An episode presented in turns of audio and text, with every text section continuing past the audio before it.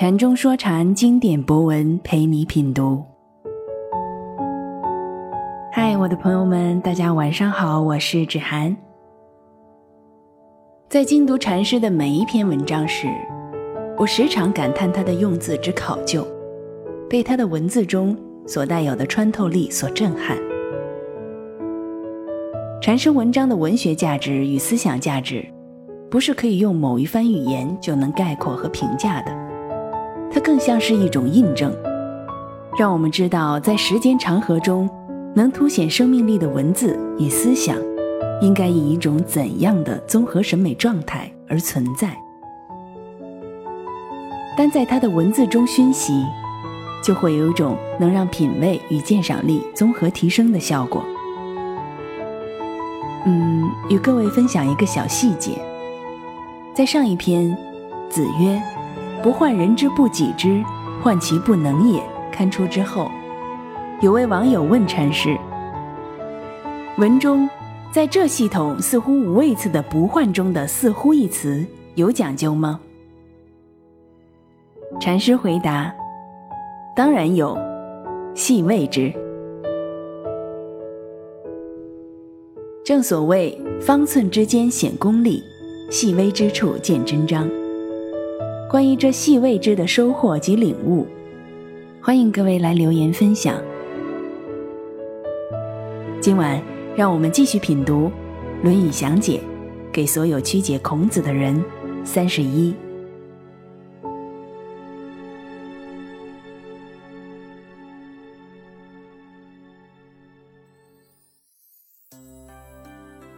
子曰：“不患人之不己知，患不知人也。”杨伯峻。孔子说：“别人不了解我，我不急；我急的是自己不了解别人。”钱穆先生说：“不要愁别人不知我，该愁我不知人。”李泽厚。孔子说：“不要怕别人不知道自己，怕的是自己不知道别人。”详解：以前所有解《论语》的人，看到这几章不换换的来回折腾，都要晕。面对几乎一致的话，最终所有人都只能用一招，就是说这是重出，应该是孔子反复叮咛。所以《论语》就记了好几次，但这种解释荒谬透顶。请问，难道孔子几十年就说了这五百多句话？难道相应的话就这几条反复说，其他都只说一次？难道编辑的人就不知道这些话都差不多，就不会筛选一下？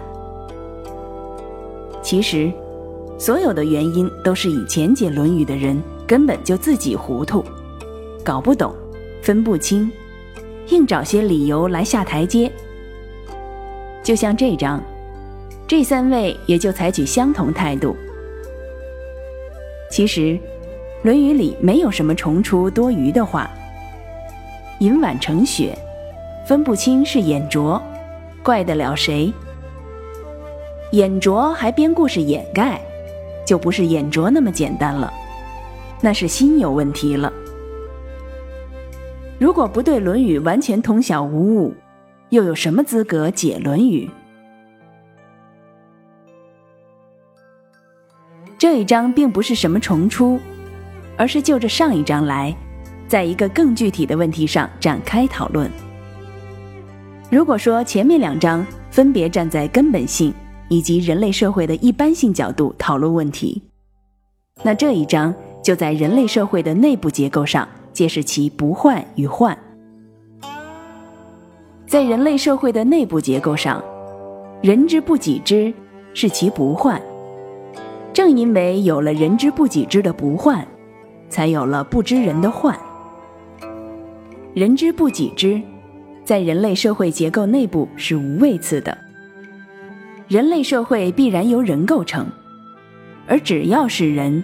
就是不己知的，正因为不己知的无畏次才有了不知人的畏次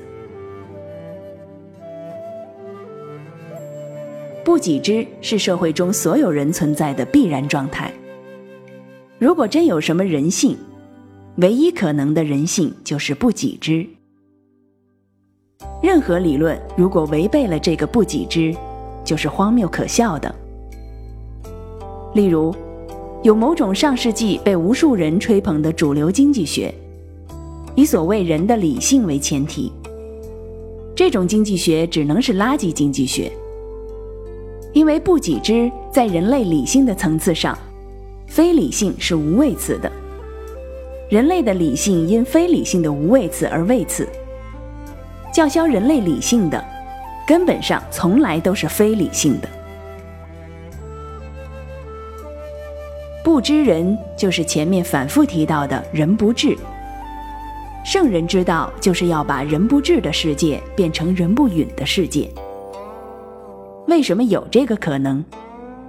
就是因为不己知的无位次，而有不知人，即人不智的位次。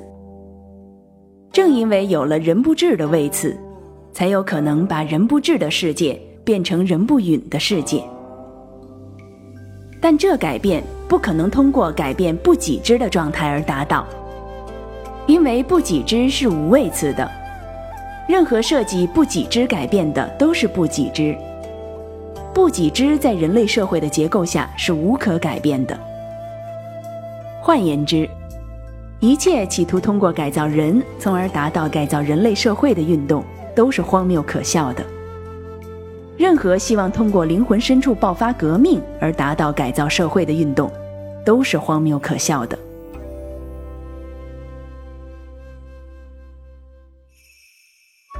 孔子在两千多年前已经宣判了诸如上世纪六十年代那种类型运动失败的必然性。